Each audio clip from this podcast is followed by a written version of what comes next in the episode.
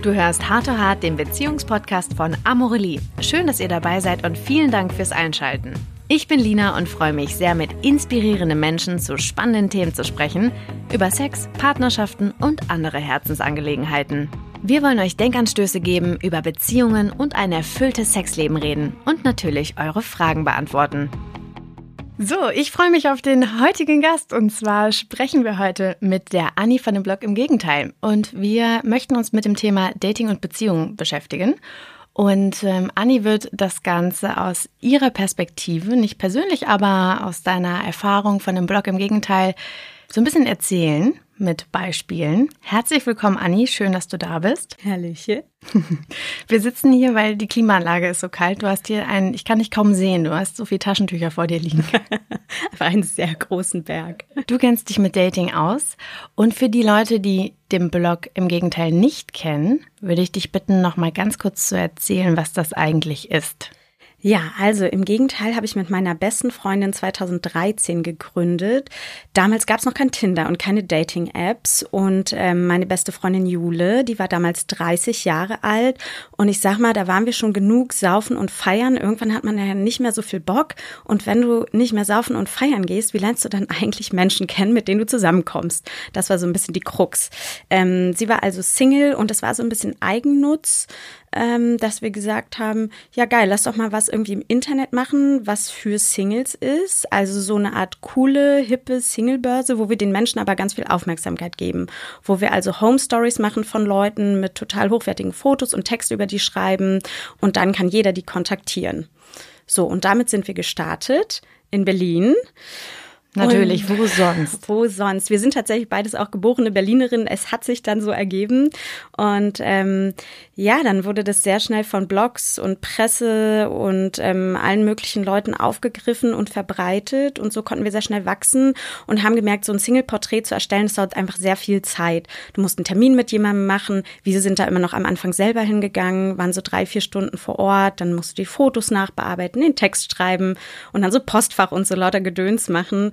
Und ähm, das heißt, äh, wir haben gemerkt, wir brauchten Content. Und da wir selbst eh beide noch geschrieben haben, haben wir halt einfach so Blogtexte hochgeladen, wo es dann natürlich auch um Liebe ging.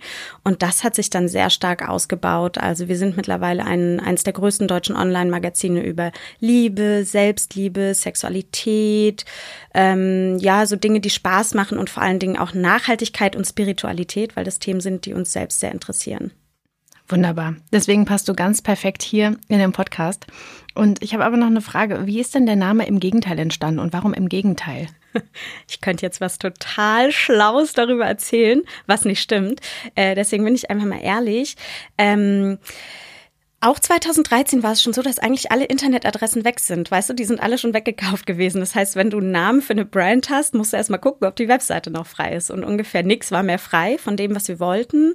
Und ähm, im Gegenteil haben wir uns dann, das kam irgendwie so, weil wir gedacht haben, wir sind das Gegenteil zu allen ähm, Webbrowser-Plattformen darf ich andere nennen, so wie E-Darling oder Elite-Partner, etwas, mit dem wir uns einfach nicht identifizieren konnten, was einfach nichts für uns war, was auch Geld gekostet hat. Im Gegenteil kostet ja kein Geld für niemanden. Und ja, da dachten wir einfach, wir sind das Gegenteil davon, finden wir super. Dann war die Webseite frei, haben wir gekauft und einfach losgestartet. Du hast gerade gesagt, Tinder ist ja später entstanden. Ist Tinder, war Tinder nicht vorher schon auf dem Markt? Tinder war in Amerika vor uns auf dem Markt und ist dann gegen Ende des Jahres 2013 in Deutschland gelauncht tatsächlich, was uns nochmal einen mega krassen Boost gegeben haben, weil wir tatsächlich das Gegenteil von Tinder sind. Ne? Tinder ist halt ultra kurze Aufmerksamkeitsspanne, eher, sage ich mal, geht es Richtung Fleischbeschau, ohne dass ich jetzt jemanden äh, persönlich verletzen möchte. Und bei uns haben die Leute auf einem einzelnen Porträt, also auf einen einzelnen Menschen, verwenden sie ungefähr vier bis fünf Minuten Verweildauer, was fürs Internet ultra viel und ultra lange ist. Und es war auch unser Ziel, obwohl wir im Internet sind, so ein nachhaltiges Slow Dating zu machen. Also letztlich porträtiert ihr ja auch Menschen. Und da geht es ja auch darum, dass ihr mit dem Äußeren angefüttert durch natürlich noch mehr Insights. Die hast du natürlich auf Tinder nicht. Ja. Oder um das jetzt mal exemplarisch für eine Online-Dating-App zu nennen. Aber was ist da der Unterschied? Naja, der Unterschied ist, dass es bei uns nicht gleich so einsteigt, dass du dieses eine Foto siehst und anhand dieses einen Foto entscheidest, ich swipe weiter oder nicht. Weil bei uns ist es wirklich so, dass die Menschen dazu ähm, ja so ein bisschen angereizt werden, sich dann alles durchzulesen. Oben steht auch so direkt eine fette Quote. Das ist immer irgendwie so ein witziger Satz, den der Single im Interview gesagt hat. Und dann erzählen wir ja eine komplette Lebensgeschichte. Ne? Wir fangen meistens in der Kindheit an und gehen dann so bis ins Hier und Jetzt.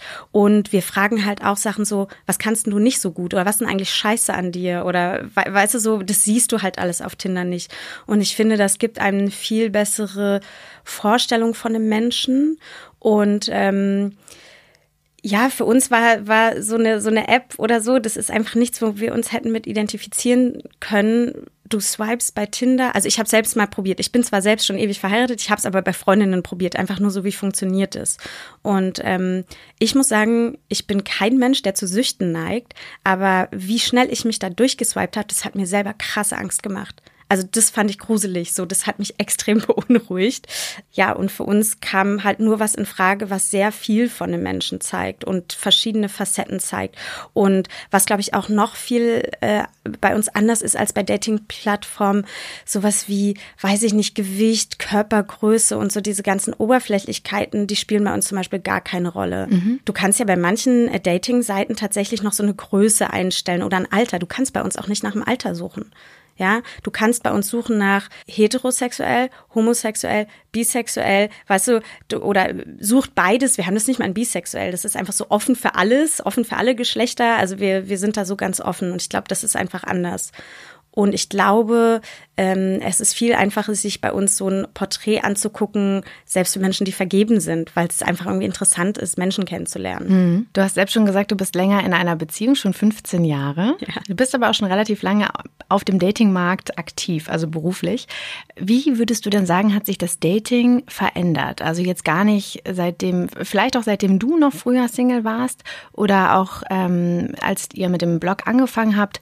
Was ist so für dich der primäre Unterschied? Also ich finde, die größte Veränderung ist noch, seit ich Single war, ganz ehrlich. Da sehe ich eine signifikante Veränderung. Das heißt, ich persönlich habe nie Online-Dating selbst erlebt und ausprobiert. Ich habe meinen Mann äh, im SO36 in so einem Punkrock-Schuppen hier in Berlin kennengelernt, ähm, auf einem Konzert, nach dem Stage-Diven und das das für mich war das erstmal absurd, ja, Online-Dating. Und auch als wir selbst gesagt haben, lass uns in den Bereich Online-Dating gehen, äh, hatte ich auch ein bisschen Bauchschmerzen. Ich habe schon immer gerne gekuppelt, meine absolute Leidenschaft. Und da zu sagen, das muss jetzt online stattfinden, fand ich auf jeden Fall ein bisschen weird. Also früher war ja der Unterschied ganz klar, einer musste mutig sein und den anderen ansprechen, weil, weißt du, ansonsten hast du einfach niemanden kennengelernt ohne Internet. Ähm, und jetzt ist es einfach so ein, was ich von ultra vielen Leuten höre bei Dating-Apps, es kommt so ein Hi, na oder Hi, was geht? Das ist so die Kontaktaufnahme. Ähm, das ist fair und square und wer darauf Bock hat, cool. Aber das ist natürlich auch so ein bisschen ich finde es manchmal ein bisschen schade. Einfach. Findest du, dass, es, ähm, dass diese Hürde weggefallen ist und es uns leichter gemacht wird? Also für schüchterne Menschen ist Online-Dating das Beste, was jemals erfunden wurde. Das ähm, bespreche ich auch oft mit Singles, die wir porträtiert haben, die zwar irgendwann dann keinen Bock mehr auf Tinder und die ganzen Apps hatten, ähm, weil es ihnen einfach alles zu viel war oder sie selbst so eine Art Sucht entwickelt haben alle, die so sich selbst als schüchtern einordnen, sagen, das hat mir halt so krass den Boost gegeben, dass ich einfach mal schreibe oder dass mir einfach schneller jemand schreibt. Weil es ist ja auch nicht so, wenn du irgendwie in einen Club gehst oder in eine Bar gehst, dass du immer angesprochen wirst. Ja.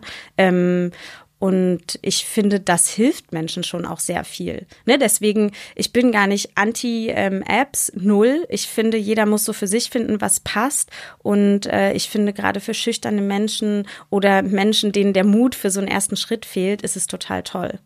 Was sind denn noch weitere Unterschiede aus deiner Perspektive, was das Dating angeht? Abgesehen davon, dass wir heute alles oftmals in die Online-Welt verlagern, was ja fürs Kennenlernen sicherlich stimmt, aber fürs, ähm, also für die erste Kontaktaufnahme meine ich, aber dann mhm. fürs Kennenlernen ist es ja nach wie vor so, dass man auch datet und sich trifft. Ich glaube, so ein Gefühl, was ich auch von Menschen, die jünger sind, als ich mitbekomme, also ich sag mal auch so den Mitte 20 bis Anfang 30-Jährigen ist, dass natürlich viel, viel mehr gedatet wird. Ne? Also durch die Apps kannst du ja jeden Tag im Prinzip jemand Neues daten, wenn du möchtest. Und ich kenne hauptsächlich Männer, so ehrlich muss ich sein, ähm, Männer Mitte 30, die das auch äh, so durchführen. Also zwei, drei, vier Frauen teilweise die Woche werden da auf jeden Fall gedatet. Ich dachte gerade an einem Abend. Wobei das machen auch manche, ne? Ja, äh, Kenne ich tatsächlich nicht. Und äh, du, ähm, wo jeder mit glücklich wird. Und ich finde, wenn Leute offen spielen ne, und sagen, ich habe einfach nur Bock auf Daten. Äh, das wird hier sowieso nichts Festes. Ähm, ich bin aber trotzdem ein ganz netter Typ. So lass doch mal gucken, ob wir einen schönen Abend haben. Du, ist doch total fair. Können wir doch alle machen. Und ich glaube, es wird mit so einem viel loseren Ansatz gedatet, weil die Beziehungsformen, die ja dann irgendwann entstehen, sind ja heute auch viel lockerer und viel offener. Ne, es geht ja heute, gerade in den Großstädten, ähm, nicht mehr immer nur um die klassische Zweierbeziehung, die jetzt zum Beispiel ich und mein Mann haben, so Mann, Frau, Kind, lame, ist ja für viele Leute einfach ultra langweilig. Polyamorie ist total verbreitet. Wie viel ich von Dreierbeziehungen höre, also da kipp ich manchmal vom Stuhl. Es ist wirklich, manchmal gehe ich so raus und treffe irgendwie so Leute, die ich schon ewig nicht mehr gesehen habe auf der Straße und die so, ja, ich bin jetzt auch in einer Dreierbeziehung oder ich bin jetzt in einer offenen Beziehung. Und ich so, okay, alles klar, also krass. Und wie läuft's so? Und die Antworten darauf sind halt sehr durchwachsen. Also es ist selten, dass jemand sagt, mega geil, beste Idee meines Lebens. Ähm, es ist oft so, dass sich zwei Menschen lieben, aber vielleicht dann sexuell ähm, ne, ist es langweilig geworden und sie lieben sich aber und wollen zusammenbleiben. Ja, oder sie brauchen irgendwie noch so eine offenere Spielart. Und ich glaube, das hat sich im Dating heutzutage auch super krass verändert. Und ich finde, das wird immer schneller so, dass die Menschen für ganz viele Sachen so offen sind. Merkt ihr das denn auch selbst bei den Leuten, die ihr porträtiert? Ähm, sind das da eher noch klassischere Beziehungsmodelle oder Formen, die gesucht werden? Weil es ist ja gerade so, dass, ähm, haben wir ja besprochen, die Menschen länger verweilen auf eurem Blog, jetzt nicht so wie bei Tinder. Das heißt, man hat da vielleicht auch eine ganz andere Intention. Hast du da irgendwelche Erkenntnisse. Auf jeden Fall. Also bei uns ist es tatsächlich so, und das war ja auch unser Ansatz, dass ähm, Menschen sich mehr Zeit für die Liebe nehmen dürfen und auch wenn sie online stattfindet, dass das nicht so ein Sekundenbruchteil Entscheidung sein soll. Und ja, bei uns sind eher die Menschen, die klassischere Dinge suchen, nämlich eine feste Beziehung. Da geht es gar nicht unbedingt um Ehe und Kinder, sondern eher wirklich eine feste Beziehung mit einem Mann, einer Frau, einer Person. Äh, egal, Gender, Gender wurscht. Ähm, und das zieht sich bei uns einfach durch. Also es haben echt viele Leute schon geheiratet. Ich weiß gar nicht, vielleicht über 20. Also wir mal noch mal kurz zurück. Wir haben mittlerweile in den letzten sechs Jahren Deutschland, Österreich, Schweiz 550 Singles porträtiert ungefähr. Ähm, Aber nicht nur in Großstädten, sondern auch in kleineren Städten? Ja, ich, klar, es sind alles Großstädte. Also Düsseldorf und so ist schon auch alles noch eine große Stadt. Naja, kann ja sein, dass ihr auch irgendwie, keine Ahnung, in Cuxhaven, Buxtehude unterwegs Nee, wir seid. hatten äh, tatsächlich länger äh, ein Team in Mannheim. Mhm. Würde ich jetzt nicht mehr als, habe ich lange gelebt. Ist Mannheim, Mannheim eine Großstadt? Ja, Mannheim ist einfach eine interessante Stadt. Ähm, ich keine Ahnung, müssten wir jetzt irgendjemand mit einem Internet fragen. Also Mannheim würde ich eher schon fast zu den kleineren Städten zählen. Generell ist es so, dass wir ja immer einen Fotografen und einen Texter oder Texterin in der Stadt brauchen. Davon sind wir ja abhängig. Äh, die Leute melden sich freiwillig bei uns, weil sie super gerne mit uns arbeiten wollen und auch gerne Menschen verkuppeln wollen. Und ehrlich gesagt, da wo wir Teams haben, da gehen wir auch hin und porträtieren die Singles. So, das sind jetzt mittlerweile also ungefähr 550.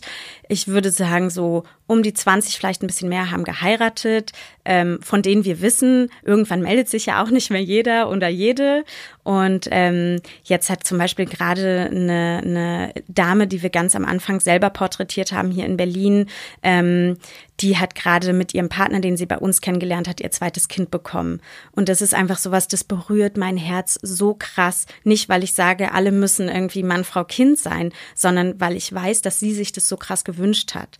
Und wir kamen damals, ich glaube Anfang 2014 bei ihr zu Hause an und sie sagte so, ey, ganz ehrlich, ich wollte euch eigentlich nur kennenlernen. Ich glaube, ich bin unvermittelbar. Also ja, ich suche einen Mann, aber eigentlich fand ich euch nur toll, weil ich bin alleinerziehende Mutter, meine Tochter geht schon irgendwie in die Grundschule und wer will dann irgendwie jetzt eine alleinerziehende Mutter? Hat doch gar keiner Bock drauf.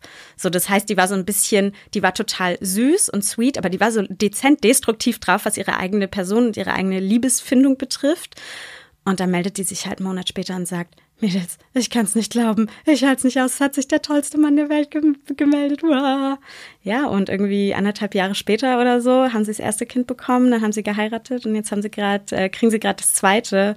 Ey, und da geht mir halt einfach so das Herz auf, da geht mir echt die Düse. Also ja, klassische Modelle sind bei uns ähm, immer noch gesucht.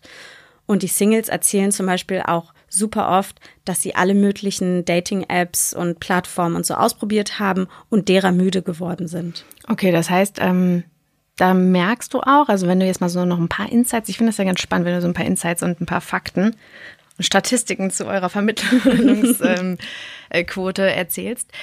Ich möchte gerne nochmal von diesem Großstadt auch so ein bisschen auf unsere Generation zu sprechen kommen. Glaubst du, dass unsere Generation, und ähm, das hast du gerade schon so ein bisschen angeteased, dass man oftmals sagt, so, ich bin unvermittelbar und ähm, irgendwie habe ich super viele Tinder-Dates gehabt und das hat überhaupt nicht funktioniert, dass wir im Kern nach Liebe suchen, aber hier einfach zu viele Möglichkeiten haben und vielleicht auch Angst haben, uns darauf einzulassen? Ja, fertig. Also ja, auf jeden Fall äh, glaube ich das. Ähm, Gerade wenn du so ein bisschen in den Buddhismus gehst oder ähm, ja ein bisschen in die Spiritualität, die Welt ist Liebe. Und warum es der Welt nicht gut ist, ist, weil es zu wenig Liebe auf der Welt gibt. Und da meine ich nicht nur die Liebe in einer klassischen Paar-Zweier-Beziehung, sondern Liebe und Respekt für alle Menschen. Davon gibt es aktuell viel zu wenig. Ja, ähm, wir im Westen beuten immer noch ähm, Länder aus, denen es schlecht geht. Uns geht's gut. Ne? Unser Standard wird nur gehalten, weil es anderen schlecht geht. Und ich finde, das ist was, was auf der Welt allgemein fehlt. Das war übrigens auch, ich will jetzt gar nicht so pathos-mäßig klingen, aber das war auch ein Grund, warum wir im Gegenteil gegründet haben. Unser eigentlich, warum wir uns hingesetzt haben und gesagt haben, lass uns was zusammen machen äh, im Internet war, was wollen wir eigentlich erreichen? Weltfrieden. So, das war, ich meine, Ziele musste manchmal hochstecken und dann war so, ja geil, wäre ich jetzt irgendwie Politikerin und Bundeskanzlerin, auf keinen Fall, hört mich reden, so, also, ne, dafür bin ich nicht gebildet und schlau genug. Ähm, das, was ich aber leisten kann, ist mehr Liebe in die Welt zu geben. Und ich glaube, dass sich alle nach Liebe und Anerkennung und Zuwendung sehen. Ähm, aber was, was steht uns im Weg? ja, die Möglichkeiten, die Anzahl, die Vielzahl. Guck mal, wie viele Menschen wir auf diesem Planeten sind. Guck mal, wie viele Menschen wir in so einer Großstadt sind. Das überrennt ein. Wenn du alleine 100 Jahre zurückdenkst, Leute, war das easy. Deine Auswahl in deinem Dorf oder selbst wenn du in einer Großstadt warst, du bist ja nicht so weit gekommen, ja. Da hattest du dann vielleicht hier mal 20, 30 Männer in deinem Umfeld oder so ungefähr, wenn wir jetzt von mir so ausgehen würden, äh, die wären dann in Frage gekommen, so und dann wäre gut gewesen und ähm, dann hätte ich mich auf was festgelegt. Natürlich. Aber damals, ganz kurz, wenn ich hier einhacke, hatte, ja. hatten, hatte man ja noch andere Motive überhaupt, eine Beziehung, genau. eine Ehe oder sowas einzugehen. Also das heißt, die eigentlich, eigentlich ist es ja positiv, viel Auswahl zu haben, schränkt uns aber auch wiederum ein, uns einfach festzulegen. Genau, darauf wollte ich gerade zu sprechen kommen, weil du hast dann damals, weil es klar war, irgendwie Mann, Frau, Kind, ja, das muss so sein, hast du das gemacht vielleicht gar nicht unbedingt, weil du diesen Menschen geliebt hast, sondern weil du dann auch musstest. Dann warst du irgendwie 20 Jahre alt und hallo, jetzt muss es aber auch mal losgehen hier mit dem ersten Kind. Da bist du ja schon spät dran gewesen vor 100 Jahren. Ähm, das heißt, das ist ja nicht immer nur von Vorteil gewesen. Ähm, und heute, ja, steht es, steht dieser Liebe. Also eigentlich ist es total toll, genau wie du sagst, dass wir diese Auswahl und diese Freiheit haben, wirklich unser Herz dahin fließen zu lassen, wo es hin möchte. Ähm, allerdings was krass zu viel Auswahl mit Menschen macht, ist, ah ja, ja, finde ich nett. Nee, finde ich richtig gut. Aber da hinten, da könnte noch was anderes sein. So. Und das lässt die Menschen immer mehr äh, bindungsunfähig werden ne? und immer mehr so eine kleine Mauer um ihr Herz bauen, um sich wirklich auf jemanden einzulassen. Weil, ey, ganz ehrlich, dann kann ich ja morgen einfach wieder die App anschmeißen und dann geht das Ganze halt weiter. Das ist was, was ich in meinem Freundes- und Bekanntenkreis tatsächlich auch mitkriege. Also ich habe so diese zwei Extreme und die existieren ja auch. Ich habe viele Freunde, die sind verheiratet, zweites Kind, drittes Kind und ich habe viele Freunde, ähm, die sind Mitte, Ende 30, äh, immer noch in den Clubs unterwegs unterwegs, ähm, zwei, dreimal die Woche jemand anders mit nach Hause und dann noch hier gedatet und die App und noch die App und man sitzt eigentlich beim Dinner und unterhält sich, also jetzt schon in freundschaftlicher Mission und dann wird schnell nochmal Tinder angeschmissen, äh, irgendwie bevor der Hauptgang kommt, um einmal durchzugucken, obwohl man eigentlich schon ein Date hat. So, ja, das ist, äh, ich glaube, das überfordert total viele Menschen. Was passiert denn, wenn diese beiden Menschengruppen, ich nenne sie jetzt mhm. mal so, ah, aufeinandertreffen? Ja, ja, hatte ich gerade. Aber was passiert denn da? Also ähm, Erzähl mal, finden die einen das spannend und sagen, so, äh, ich wäre auch gerne wieder irgendwie ja. in dieser Welt, ich will auch gerne mal wieder diese Abwechslung und will mal gucken, wie mein Marktwert ist und so. Und äh, die anderen sind völlig überfordert und geben vielleicht sogar das Handy ab und sagen, ey, komm, swipe mal für mich, ich, ich vertraue dir da ganz kurz. Hauptsache, ich kriege hier irgendwie noch ein Date übermorgen. Ah, ich, ich komme ja aus so ein, so ein Frauen, klassisches Frauenklischee, äh, möchte mich dafür selber auffangen. Oft ist es ja bei Frauen so, haben sie lockige Haare, wollen sie glatte, haben sie glatte Haare, wollen sie lockige Haare. So ein bisschen so, ne? klar, man möchte ja immer äh, das, was man nicht hat. Ja, genau. Man, viele möchten ja das, was sie nicht haben. Äh, wir hatten das gerade, wir waren, ähm, ich war sozusagen mit unterschiedlichsten Freunden, waren wir ein ganzes Wochenende zusammen ähm, bei Freunden im Haus am See und da waren also die ganzen Vergebenen mit ihren ganzen Kindern und dann waren da die Singles. Und am zweiten Tag, glaube ich, ist es auch zu Streit gekommen. Ähm, nämlich, weil das Verständnis füreinander, das geht immer so weit es geht und irgendwann ist es halt nicht mehr hundertprozentig da, weil natürlich als Single, der irgendwie ähm, viel unterwegs ist, äh, hast du vielleicht kein Verständnis dafür, wenn jemand gerade versucht, zwei Kinder ins Bett zu bringen, dass das jetzt auch mal ein bisschen länger dauern kann, weil die Kinder gerade nicht einschlafen möchten, ja. Also da prallen dann schon interessante Welten aufeinander, die immer wieder zueinander finden, gerade wenn man befreundet ist, ähm, macht es immer Spaß, aber klar, ähm, Menschen, die schon ihr zweites oder drittes Kind haben, die ich kenne, wollen auch einfach mal wieder nur eine Nacht durchdrehen. Allerdings wollen sie nicht tauschen. Ne? Sie sagen mal so eine Nacht durchdrehen, cool, und ich möchte immer wieder zu meinen Kindern nach Hause und möchte mein Familienleben und finde es toll. Bei den Menschen, die ich jetzt kenne, das ist wirklich nur, das ist nicht repräsentativ hier für dieses ganze Land, ähm, die genau das Gegenteil leben, ist es so, dass die sagen, fuck, ich muss was tun, ich will eigentlich, glaube ich, auch meine Therapie machen, weil warum klappt es nicht, warum kann ich mich nicht festlegen, weil das, was ich eigentlich auch will, ist halt auch irgendwie so ein Menschen an meiner Seite und so ein Kind. Das finde ich eigentlich voll toll. Das heißt, sie sind da vielleicht auch traurig, weil sie in dem Moment auch das vorgelebt oder gezeigt bekommen. In dem Haus jetzt als Beispiel. Ja, nee, das glaube ich, also da war es tatsächlich nicht so, aber wenn ich jetzt wieder auch an andere Freunde denke, die Single sind, ähm, zum Beispiel als ich dann mein Kind bekommen hatte und natürlich hatte ich dann weniger Zeit, weißt du, dann waren mein Mann, mein Kind und ich und wir waren ganz lange in so dieser übelsten Dreier-Verliebtheitsblase und da hat halt nicht mehr so viel anderes Platz und nicht mehr so viel Raum. Und Single-Freunde, die eigentlich nur mal einen saufen wollten oder einen kiffen wollten, ähm, ja, die mussten dann lange warten, beziehungsweise ich ja sowieso nicht, weil äh, ne, stillende Mutter, äh, für mich ist sowas alles äh, uninteressant. Da ist so Neid entstanden tatsächlich. Echt? Ja, da ist tatsächlich, weil die sich das selber wünschen. Das entsteht ja nicht bei jedem, das entsteht Aber ja nur, wenn man sich das selber wünscht. Ähm, mhm. Und auch so eine Verletztheit, weil das nochmal so diese eigene Wunde, eigentlich möchte ich das gerne und irgendwie habe ich das nicht und jetzt nervt es, jetzt haben die nicht mal mehr Zeit für mich. Weißt du, da wird man so ein bisschen bockig. Nicht alle, das gilt wirklich nicht für alle. Ähm, es gibt ja auch Menschen oder Freunde vielleicht in deinem Umfeld, die das eben nicht wollen. Also, ja. oder ist das wirklich so, dass alle dann auch wirklich sagen, ich will unbedingt eine Zweier, klassische Zweierbeziehung mit Nee, kind. nee, nicht alle. Ähm, ne, Weil manchmal, sorry, wenn ich da ja, nochmal einmal klar. einhake, wir haben jetzt auch das Thema Single-Shaming, da haben wir mit Gunda Windmüller gesprochen und das okay. ist ja oftmals auch so ein, eine ähm, Annahme, die man hat, dass vor allen Dingen Frauen über 30 gerade auf dieses romantische Zweiergespann warten und hoffen und ähm, oftmals ja auch Menschen denken, oh Gott, jetzt ist die aber Single und über 30 und die biologische Uhr tickt und sie, mhm. sie hat einen, einen Mangel und einen Makel, weil ihr fehlt eben der Mann. Das heißt, man ähm, denkt und legt ihr diesen Wunsch nach einem Mann auf, obwohl es manchmal gar nicht so ist, obwohl die sich ganz bewusst dafür entscheiden, ich will das eigentlich gar nicht, ich bin voll happy und das ist auch gut so und ich genieße gerade meine Zeit und egal was kommt.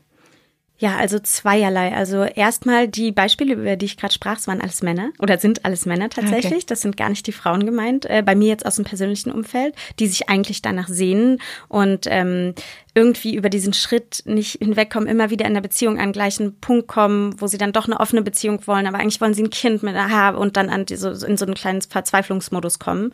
Ähm, und der weibliche Aspekt, da denke ich gerade an eine ehemalige Mitarbeiterin von dem Gegenteil, äh, die liebe Linda. Und die hat bei uns auch einen sehr viel gelesenen Text darüber veröffentlicht, warum sie nicht Mutter werden möchte.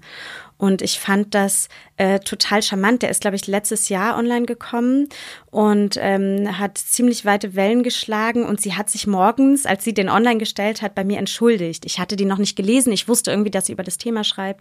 Ähm, und wollte mich, meinte so, ey Anni, ich will dich nicht verletzen damit, so, ich, ich will aber keine Mutter werden. Ich so, hä, damit verletzt du mich null, das ist doch dein gutes Recht. Also wäre doch schlimm, wenn ich jetzt bestimme, wer hier Mutter werden muss und wer nicht.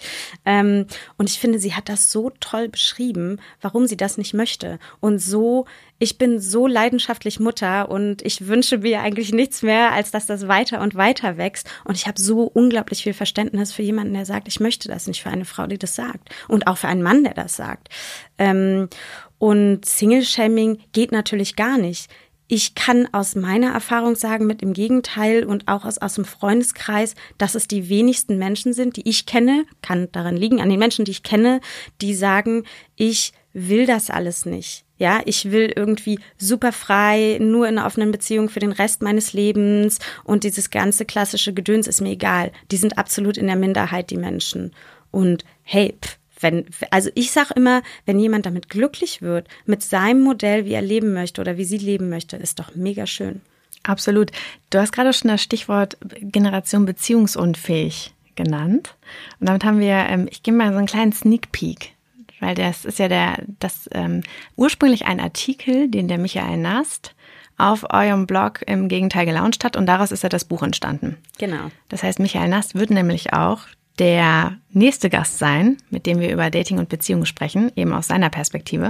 Vielleicht kannst du dann mal ganz kurz äh, zu erzählen, weil du gerade auf einen anderen Artikel referiert hast, wie dieser Artikel damals eingeschlagen ist. Weil das war ja schon auch so dieses, okay, Generation Beziehungsentwicklung, mega krass, ihr hattet irgendwie Serverprobleme und ähm, alles ist irgendwie auseinandergebrochen. Ähm, war das ein neues Phänomen? Hat er, hat, was hat er damit ausgelöst? Ja, also das war auf jeden Fall ein neues Phänomen. So ganz kurz zur Geschichte. Ähm, wir hatten kurz davor, waren wir für so ein Event gebucht, da hat Michael gesprochen und wir saßen irgendwie in der letzten Reihe und die Menschen waren ziemlich unaufmerksam so auf diesem Event, weil eigentlich ging es irgendwie um Telefone, so Mobility oder nee, weiß ich nicht, Handys, Handygedöns ging's. Und ähm, ich habe ihn gehört äh, aus der letzten Reihe und ich war so, okay, krass, da ist was. Er hat nicht diesen Text, also den Text gab es damals noch nicht, aber er hat einfach so von sich Texte vorgelesen und ich war so, krass, das finde ich richtig gut den müssten wir ansprechen. Und dann sind wir danach so zu ihm hin und ich meinte, du, hier, du musst für uns schreiben, das ist total toll und es ist massentauglich im absolut positiven Sinne. Ne? Aber ich habe gemerkt, so der spricht so eine ganze Generation an, hatte ich so ein bisschen im Gefühl. Dann hat er angefangen für uns zu schreiben und er hat die Texte immer ohne Überschrift abgegeben. Und dann haben wir, glaube ich, so gemeinsam, also Jule, ich kann mich nicht mehr erinnern, Jule, meine Mitgründerin, meinte, ich hätte mir den Titel dann irgendwann ausgedacht, nachdem ich den Text gelesen habe. Vielleicht wird es auch gemeinsam oder eher mit ihm, man weiß es nicht mehr genau, ist ja auch egal. Auf jeden Fall stand dann da dieses Wort Generation beziehungsunfähig drüber und diesen Begriff gab es halt vorher noch nicht. Das heißt, er wurde komplett auf dem Gegenteil geprägt durch Michael Nasts Text und ähm, ja, Server war down glaube ich, so äh, nach zwei Stunden. Ähm, damals war Facebook ja noch so, dass das dann allen ausgespielt wurde. So immer, wenn Freunde das gelesen haben, ging das so einmal komplett überkrass durch Facebook und dann hat die Presse das auch ziemlich schnell aufgegriffen und er hat einfach sehr, sehr gut auf den Punkt gebracht, äh, so sage ich mal, die Generation Tinder. Ähm, und was so daraus entsteht aus seiner Sicht oder aus der Sicht seiner Freunde, nämlich, dass sie sich einfach nicht mehr binden können, dass sie beziehungsunfähig sind und ähm, ja, es einfach nur so von einem Date ins nächste geht. Und damals kam Tinder ja, ne? Es war, glaube ich, 2014 ging der Text online. Und damals gab's ja Tinder dann äh, kürzlich auch in Deutschland. Naja, und dann hat er es halt eingeschlagen wie eine Bombe.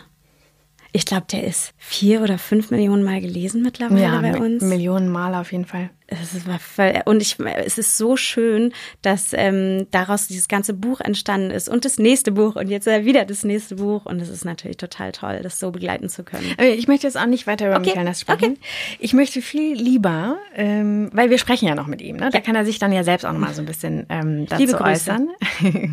und ähm, ich würde sehr gerne einmal noch mal auf diesen, auch wenn ich will es gar nicht abschwächen, ich möchte es trotzdem machen, über den Unterschied zwischen Dating Mann, Frau, Frau, Mann sprechen, weil gerade dieses Wort auch Single-Shaming gefallen ist. Ich glaube, dass oftmals auch für Frauen da noch ein anderer Druck hintersteht, potenziell, Fragezeichen können wir diskutieren. Was sind deine Erfahrungen? Vor allen Dingen eben auch, weil ihr ja verschiedene, also Frauen, Männer, verschiedene Singles egal ob sie an Frauen oder Männer interessiert sind, das ist jetzt mal völlig dahingestellt, aber was sind denn da so noch Insights, die ihr habt? Also durch die, durch die Porträts, die ihr ähm, veröffentlicht? Ich wünschte, ich könnte sagen, ist super erfreulich, was ich jetzt sagen kann, ist tatsächlich aus meiner Perspektive nicht so erfreulich, was ich da sagen kann zum Thema Dating für Frauen, besonders ab 35. Läuft nämlich nicht so geil.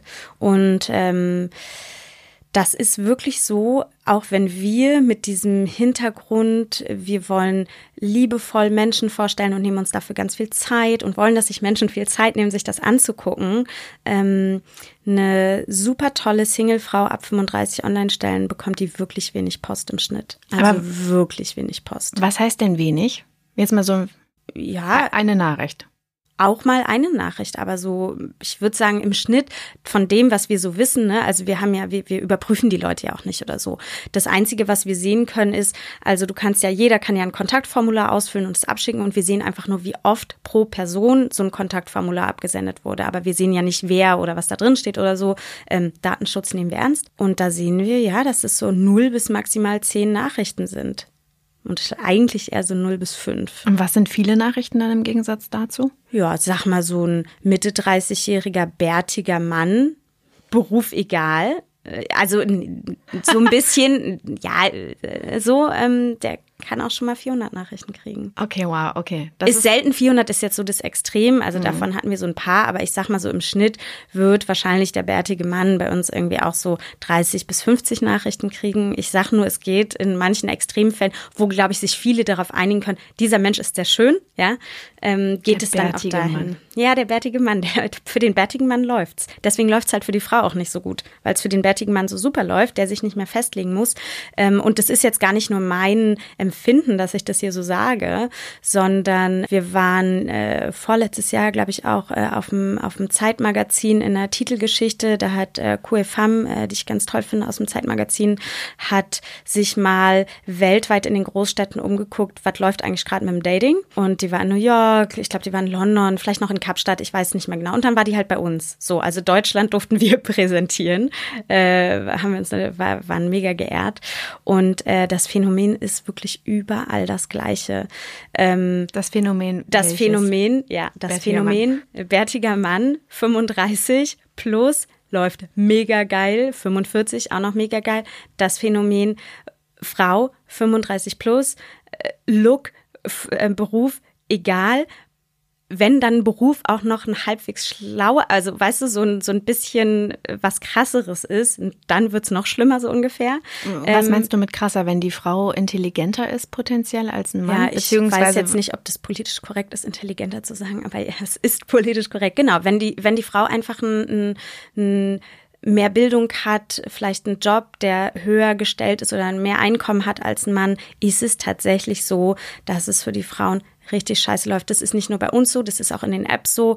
Ähm, das ist auch äh, nachgeforscht worden in verschiedensten Statistiken, dass es im Bereich Dating für Frauen ab ungefähr 35 einfach sehr, sehr viel schlechter läuft als für Männer in dem Alter.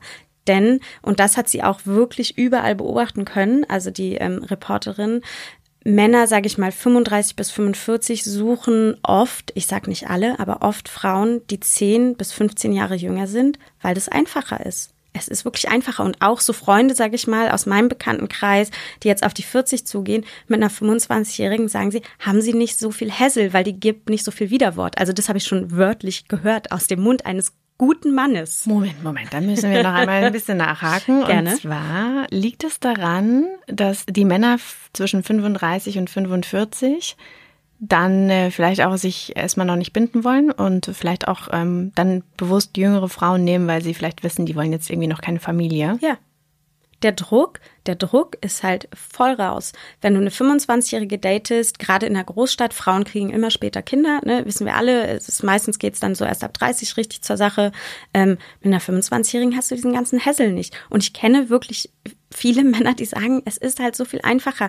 Ich kann der Frau ein bisschen so auch erklären, wie die Welt funktioniert. Ich verdiene das Geld, die will noch keine Kinder.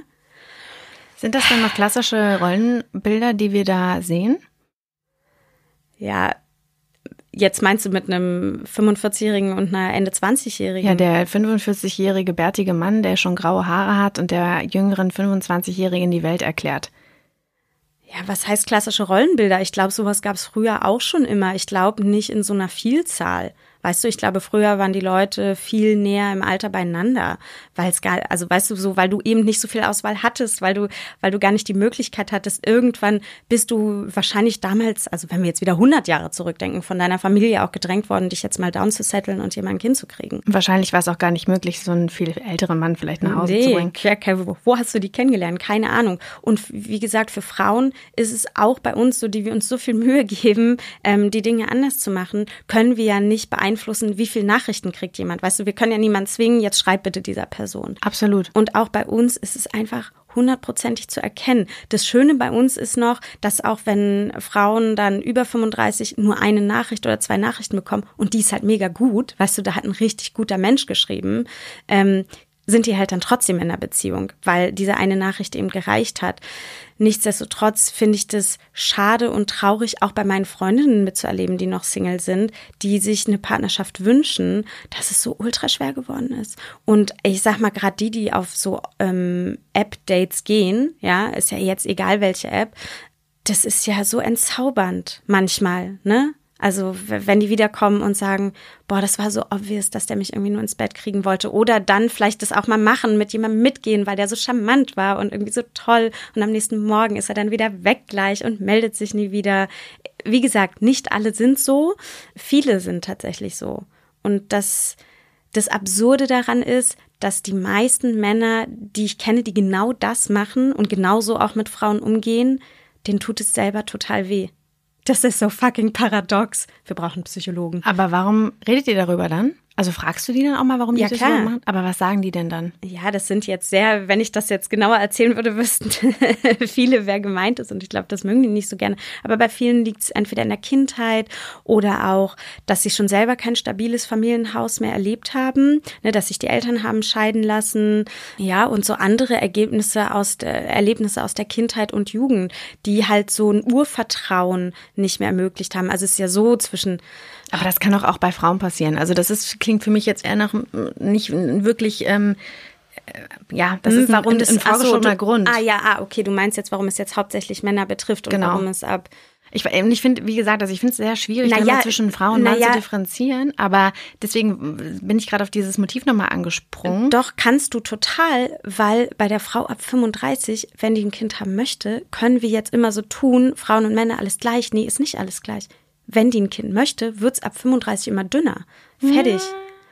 Naja, also, also ab 35, sage ich mal, ist es ja nicht so, dass du dann wie mit 25 sagen kannst, ich habe jetzt noch 20 Jahre. Statistisch Super. gesehen sind da sind es nur knapp über 20 Prozent die Chance geringer, Kinder zu bekommen. Und es gibt natürlich auch Möglichkeiten, dass man sich zum Beispiel über ähm, man kann seine Eizellen einfrieren lassen. Es gibt ja schon Möglichkeiten, wenn du jetzt wirklich als alleinstehende Singlefrau wirklich diesen Wunsch hast, ein Kind zu bekommen, bist du ja nicht mehr von einem Mann abhängig.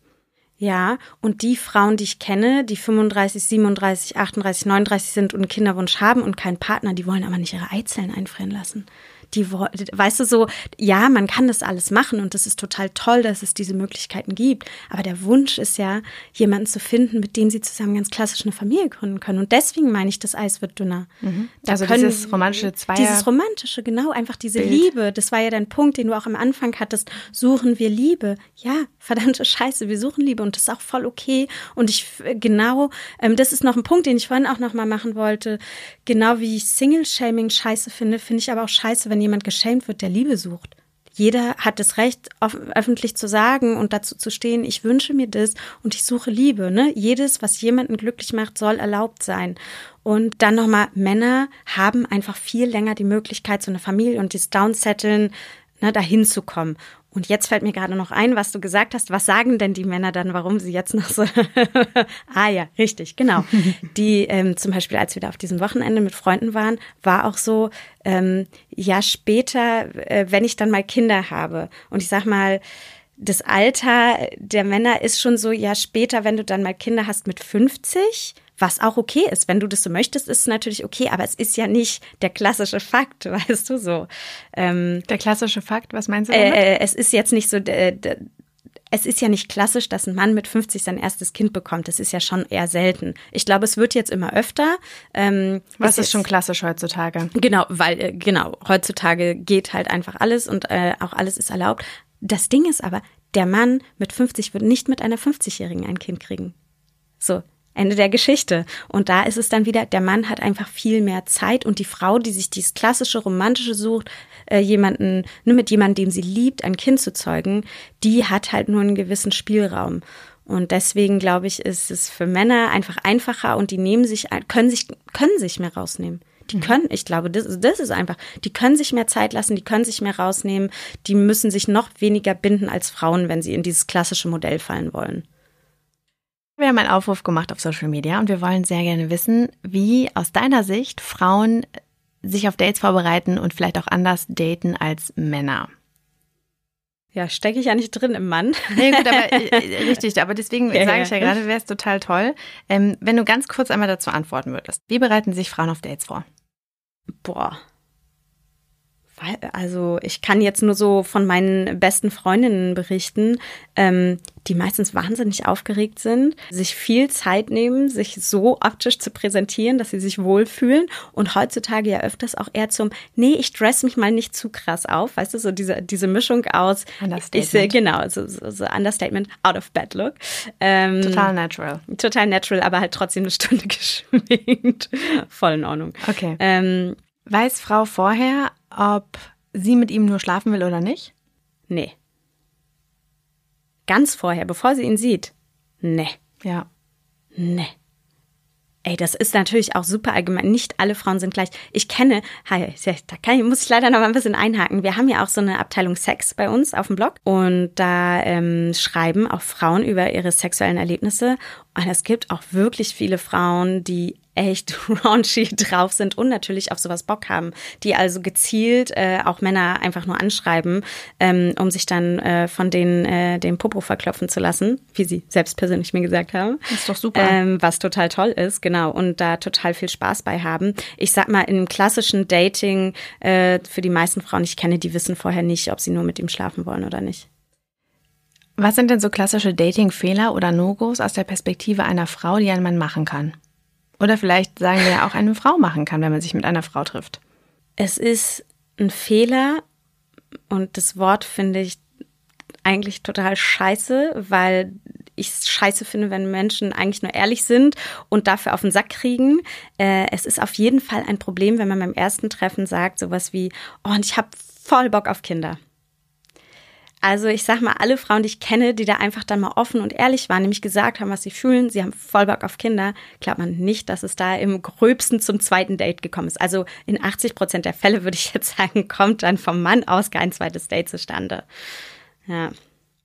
Hast du einen Appell an alle, die daten wollen, die gerade daten? Mehr Mut das ist auf jeden Fall was, was wir so beobachten können, ähm, auch im echten Leben. Ich finde es so super, ja, dass es Online-Dating gibt und wir sind ja auch eine Online-Dating-Plattform. Ähm, mehr Mut einfach im echten Leben, weil dieses. Was meinst du mit Mut im echten Leben, wenn man sich dann trifft mit einem? Nee, schon vorher Partner? jemanden anzusprechen. Ah, okay. ich, bin, ich bin schon hier bei, bei mehr Mut ist so.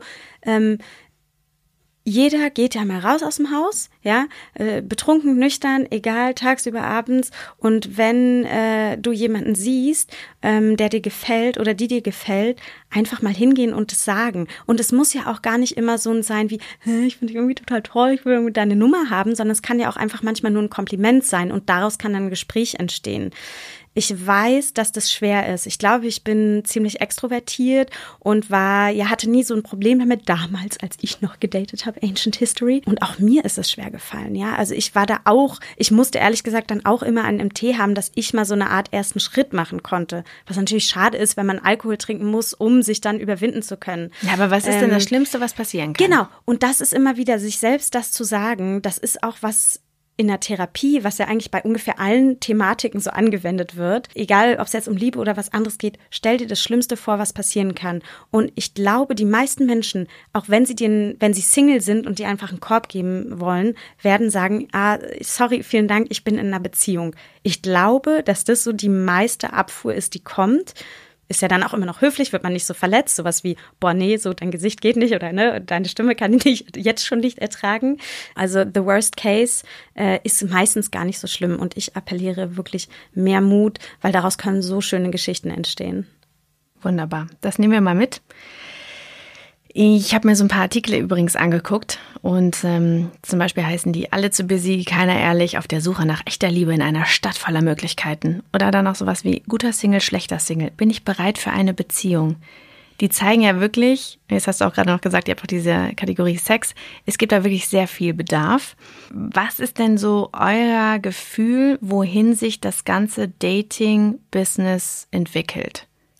Ja, so generell sind die Trends bei uns ähm, so Bindungs- und Beziehungsangst und sich so aus toxischen Beziehungen befreien oder die erkennen, also sich aus toxischen Beziehungen die erkennen und zu heilen oder sich aus denen zu befreien. Das sind so die Sachen, die sind bei uns absolute Dauerbrenner. Die werden auch Jahre später noch krass viel gelesen. Also ist es ja genau das Phänomen, warum wir hier gerade sitzen. Ja, warum ist es manchmal eigentlich so kompliziert, auch für Frauen zu daten? Ähm, ja, sind genau das die Themen, die die Menschen lesen lesen wollen, um sie zu verstehen, ne? um besser zu verstehen, warum ist es so, warum geht mir das so. Aber ermutigt dir da auch dann auch einfach Schluss zu machen? Egal von welcher Seite, weil keine, also eine schlechte Beziehung ist ja schlechter als gar keine Beziehung. Man sollte halt nicht in einer Beziehung sein, die schlecht ist. Nein, auf, auf gar keinen Fall. Niemand sollte in einer Beziehung sein, die schlecht ist, wo einem seelischer oder körperlicher Schmerz in irgendeiner Form zugeführt wird. Äh, bitte nein, leave it, weil äh, das kann dir nicht gut tun. Es gibt ja Menschen, deswegen würde ich das auch ungern verallgemeinern. Äh, es gibt ja Menschen, die extrem auch manchmal drauf strehen, wenn man sich die ganze Zeit so ein bisschen streitet und so ein bisschen kabbelt, finde ich, das ist nochmal so was anderes. Äh, und wer da Bock drauf hat, auf so ein Drama, weißt du, es gibt einfach Menschen, die brauchen so ein gewisses Drama-Level in a Relationship. Sollen sie das haben? Haben, ist doch schön, aber natürlich gibt es irgendwann so eine Grenze, die überschritten ist, wo es wirklich toxisch wird und einen krass verletzt und einen total fertig macht. Und da sollte jeder Mensch auf jeden Fall für sich einen Schlussstrich ziehen. Wir haben ja unterschiedlichste Autoren, die darüber schreiben und das finden wir auch sehr gut, weil wir die Themen aus verschiedenen Blickwinkeln betrachten. Ja, also du wirst mal jemanden haben, der über eine toxische Beziehung schreibt und zu dem Schluss kommt und dann noch mal jemanden, der zu, einer, zu einem anderen Schluss kommt. Meine persönliche Meinung ist immer, wenn dir etwas nicht gut tut, lass es, veränder es, such dir Hilfe. Und das ist, glaube ich, auch was, was in der Zukunft immer interessanter wird. Ähm, ja, auch so therapeutische Hilfe. Ich glaube auch gerade so in diesen Liebessachen, also ich glaube auch so Paartherapie, so diese Richtung wird auch immer interessanter, nämlich in einer Beziehung zu sein und auch darin zu bleiben und daran zu arbeiten, weil, wie wir ja gelernt haben, heute ist es so einfach, ja, dann gehe ich einfach und ne, dann mache ich das Internet an, dann kommt der nächste Mensch in mein Leben. Und ich glaube, so Trendthemen, wo es auch immer mehr hingeht, so Sachen wie Partnertausch, offene Beziehung, Dreiecksbeziehung, äh, viel Liebe, ähm, ja, so alle Modelle. Ich glaube, wir leben einfach hier im Westen, haben wir die Freiheit gerade, alles Mögliche auszuprobieren und das ist auch gut. Viele Menschen probieren dann auch einfach alles Mögliche aus und stellen dann entweder fest, funktioniert super oder, pff, ja, Leute, also offene Beziehung auch gar nicht so meins. Mhm. Und es ist doch schön, dass wir das alle ausprobieren können, alle, die dies wollen. Und ich kann jetzt wieder nur von mir sprechen. Für mich ist es was, ich krieg da Kribbeln, da kommen mir, da schauer den Nacken hoch, wenn ich mir selber vorstellen würde, ich wäre in einer offenen Beziehung. Ich kann mir nicht mal vorstellen, jemand anderen anzufassen. Gar nicht jetzt, weißt du, so, das ist, das ist einfach nichts für mich. Ich aber ist doch nicht, super. Das ja, ist genau, gut, dass du das weißt. Genau, ich, ich weiß das halt so für mich. Ich könnte mich einfach nicht locker machen. Aber na klar finde ich das total spannend, wenn Menschen es machen und es denen damit gut geht. Oder wenn du, wenn du Freunde hast, die darüber berichten. Ja. Glaubst du denn, dass sich Beziehung als ähm, Konstrukt irgendwie ändert? Also die Bedeutung einer Beziehung und das Motiv, eine Beziehung einzugehen? Also ist das eher wie so ein Statussymbol? Hm, das ist natürlich schon so, weil wir haben ja darüber geredet, man guckt dann immer und man möchte immer das Perfektere haben. Der Mensch, der vielleicht den, den längeren Bart hat, äh, der noch ein bisschen äh, sportlicher ist oder der noch ein hm. bisschen andere Interessen hat, wie auch immer, ist ja total egal. Aber warum gehen wir Beziehungen ein? Also ändert sich unser Motiv? Mm, naja, ich stelle nochmal die Frage auch dahin, Müssen wir heutzutage noch Beziehungen, müssen wir die klassische Zweierbeziehung eingehen? Ist es wirklich das Nonplusultra für alle? Und ich glaube, da haben wir schon beantwortet, das ist nicht immer für jeden das Nonplusultra. Ich glaube, für viele noch, einfach um auch in dieser Welt, die sehr chaotisch, sehr viel, sehr schnelllebig ist, einen Halt zu finden. Also mir persönlich, wenn ich jetzt von dem klassischen Modell bei mir wieder ausgehe, mir gibt es total viel Halt. So um mich Aber herum. das meine ich gar nicht. Ich meine, was meinst du? Naja, man kann ja auch Beziehungen, also man kann ja auch, es ist ja völlig egal, mit wem man eine Beziehung eingeht und wie viele Menschen Part in dieser Beziehung sind. Ja. Ich meine generell diese Überlegung und diesen Schritt, weil wir darüber geredet haben, wir daten alle total viel, haben ja. aber Angst, uns zu committen, weil wir haben so viel Auswahl. Wer da draußen ist jetzt, passt zu mir und zu dem, was ich jetzt gerade möchte. egal wie ich diese Beziehung definiere. Worauf ich hinaus möchte, ist, äh, bekommt die Beziehung als solche, unabhängig davon, mit wem man die eingeht, eine mhm. andere Bedeutung. Also ist das etwas, was für uns ein Statussymbol ist, sowas wie, das ist mein Auto, das ist mein Job, ähm, das ist meine Beziehung. Definieren wir uns anders über eine Beziehung, als wir es vielleicht vorher gemacht haben? Boah, finde ich ganz schwierig zu beantworten. Ich glaube, das ist total individuell, ob jemand eine Beziehung als Statussymbol hat. Also ich glaube, Statussymbol ist ja ich verbinde damit nicht so viel Positives. Ähm, und Statussymbol hat für mich viel mit einer Oberflächlichkeit zu tun. So dieses, guck mal, wie gut dieser Mensch aussieht und wie viel Geld er verdient. Hier, das ist mein Partner. Total toll. Und jetzt alle einmal applaudieren, bitte. Finde ich relativ unnatürlich aus meiner eigenen Perspektive.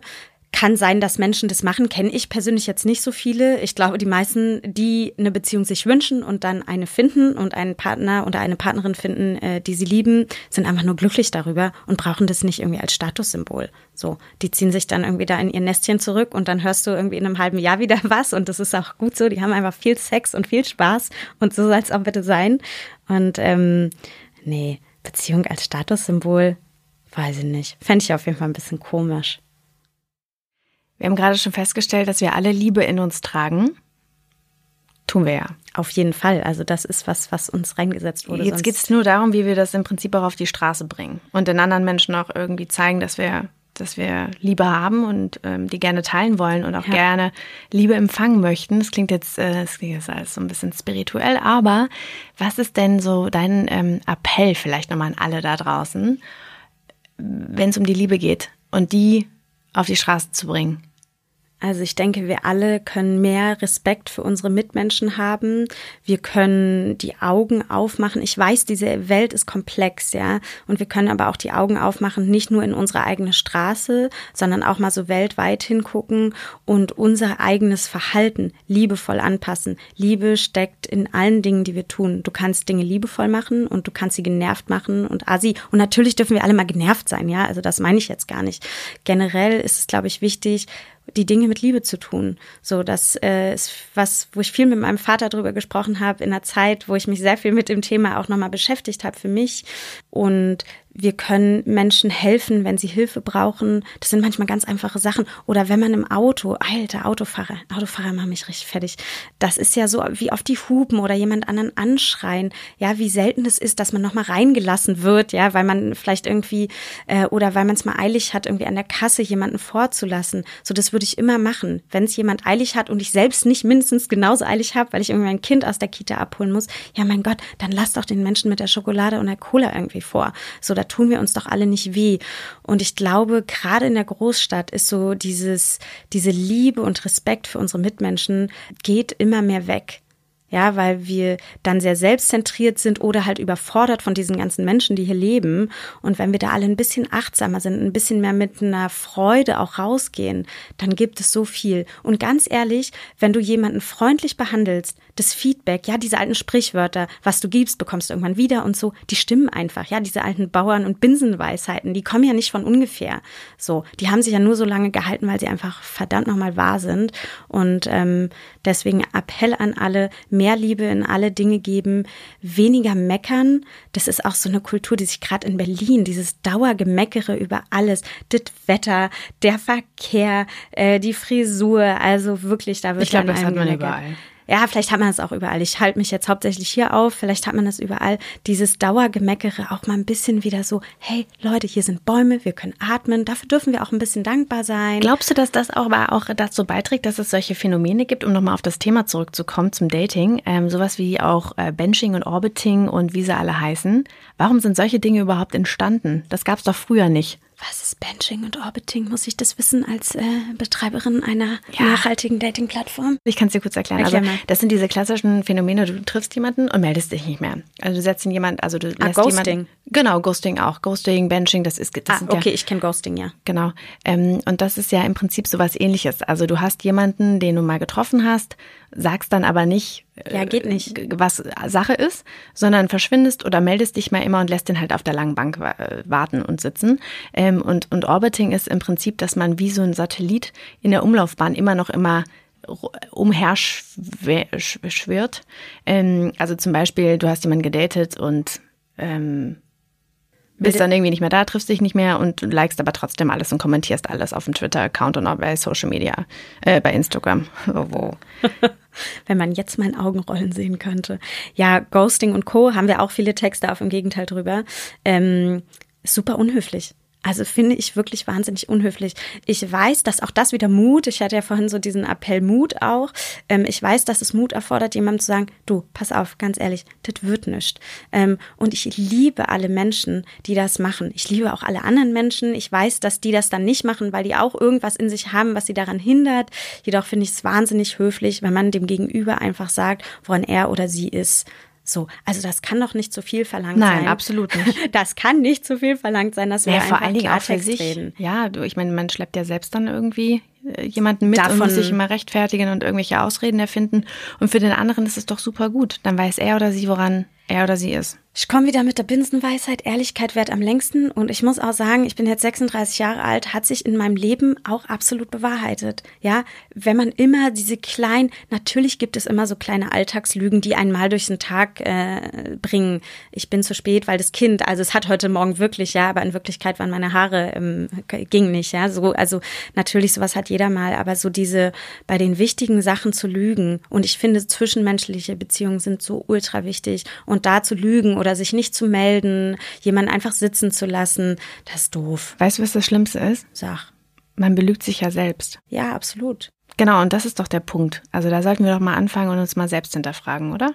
Absolut. Jeder Mensch darf sich selbst hinterfragen äh, über die Aktion, die er oder sie bringt. Und das ist einfach eine lieblose Aktion. Ja, äh, sich, ja, es ist einfach ein Fakt, es ist eine lieblose Aktion. Zu verschwinden Aktion. ist eine lieblose Aktion. Es ist eine lieblose Aktion, die einen langfristig selbst verletzen wird, weil wenn du das hundertmal gemacht hast, also da muss seelisch schon, alter Falterei, das muss richtig kratzen. Und ja, klar, man kann immer verdrängen. Also wir Mensch, der Mensch und die Menschen ist ja Meisterin im Verdrängen, äh, auch der eigenen Gefühle, besonders in der Großstadt und der Schnelllebigkeit. Und irgendwann kommt es aber alles hoch. Und ganz ehrlich, wenn das alles erst auf dem Sterbebett hochkommt, so die ganze Scheiße, die man gebaut hat, die Menschen, die man verletzt hat, dann wird Sterben nicht schön.